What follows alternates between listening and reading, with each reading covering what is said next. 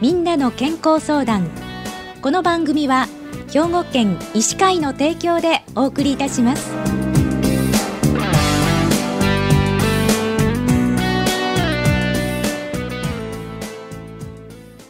みんなの健康相談ご案内の広市加子です。今週は兵庫県医師会の西宮市橋本整形外科リハビリクリニックの橋本慎吾先生にお話を伺いします。橋本先生おはようございます。おはようございます。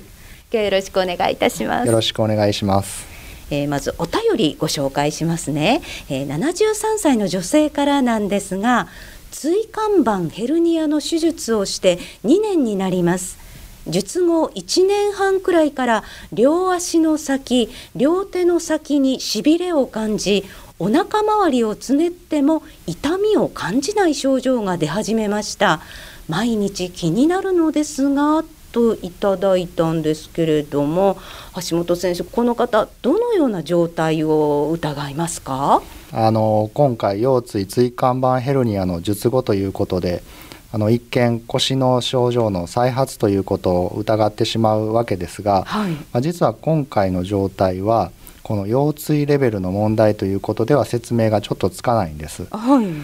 あの脊髄はですね背骨にある脊柱管という管の中を脳からお尻まで走行しています。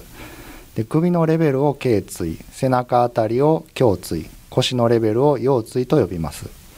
で背骨の骨はですね積み木のように重なっておりまして脊髄神経が司るものつまり、まあ、筋肉の動きや感覚などはそれぞれの脊椎のレベルで分かれて分担しています。はい、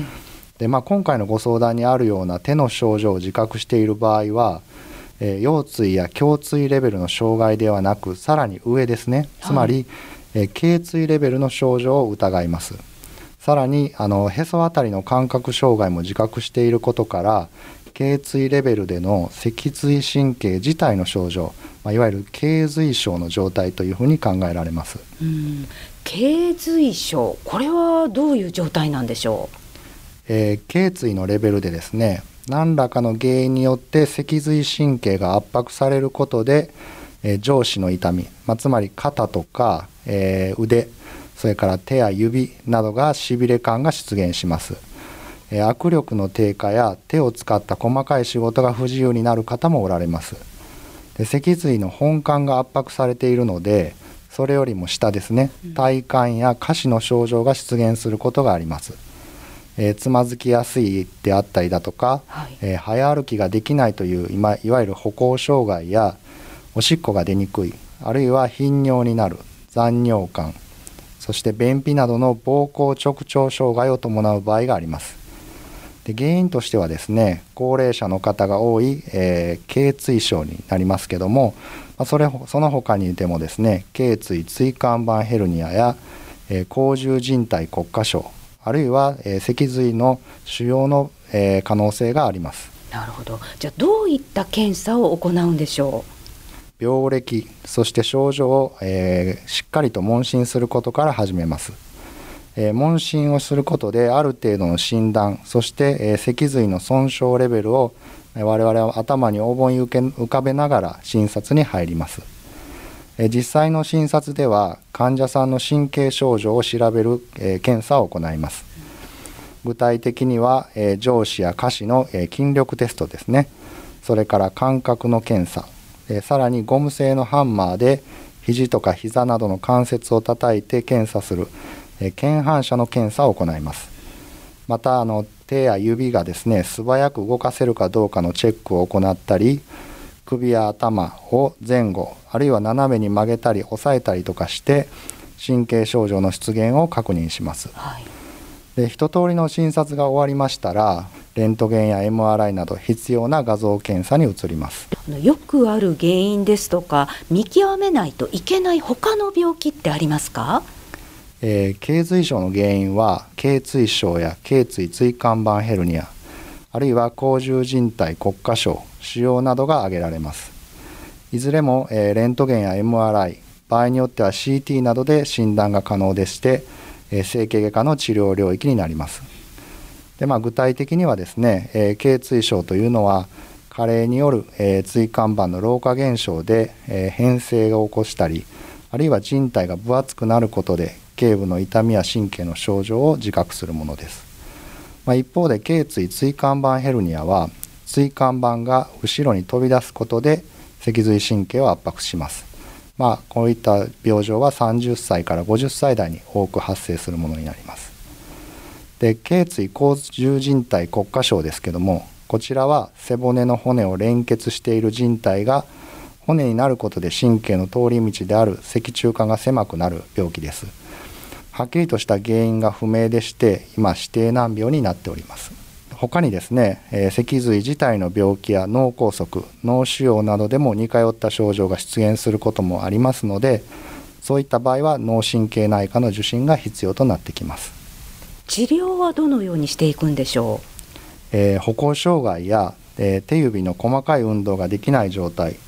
あるいは排尿障害など重い脊髄症状がある場合以外ではまず内服リハビリなどの保存治療を行います。じゃあお薬はどんなものがあるんでしょ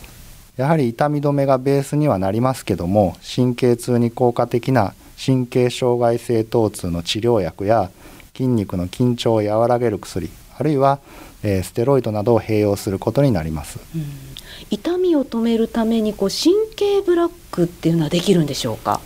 そうですね。神経ブロックも、えー、非常に有用な治療のオプションになります。じゃあ早く手術をした方がいい人っていらっしゃいますか？そうですね。あの下肢の筋力低下などからくる歩行障害やあるいは排尿障害がある患者さんでは早期の手術が必要になることがあります。で頸髄の圧迫が強い患者さんでは転倒機会に麻痺に進行する場合もありますので、えー、歩行障害のある頸髄症の方は注意が必要になります、また保存治療を行っても効果がない方あるいは症状が徐々に進行する方でも手術を検討する必要があります。手術方法は頸髄症の原因にもよります。多くは頸椎の後ろもしくは前から神経の通り道を広げる手術になります。頸椎の配列異常がある場合はスクリューや金属のバーで矯正の固定を併用することがあります。ではあのお便りの方へアドバイスをお願いします。はい、えー、まあ今回お便りいただいた方のようにですねまあ、手足のしびれ感感覚障害あるいは歩行の異常というのを自覚する場合はですね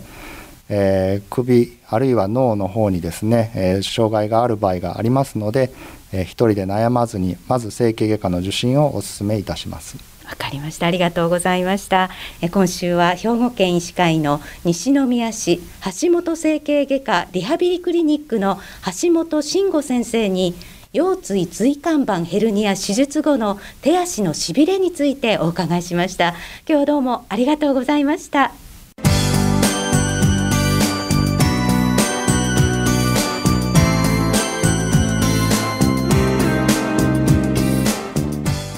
の健康相談ご案内は広市加子でしたこの番組は兵庫県医師会の提供でお送りいたしました。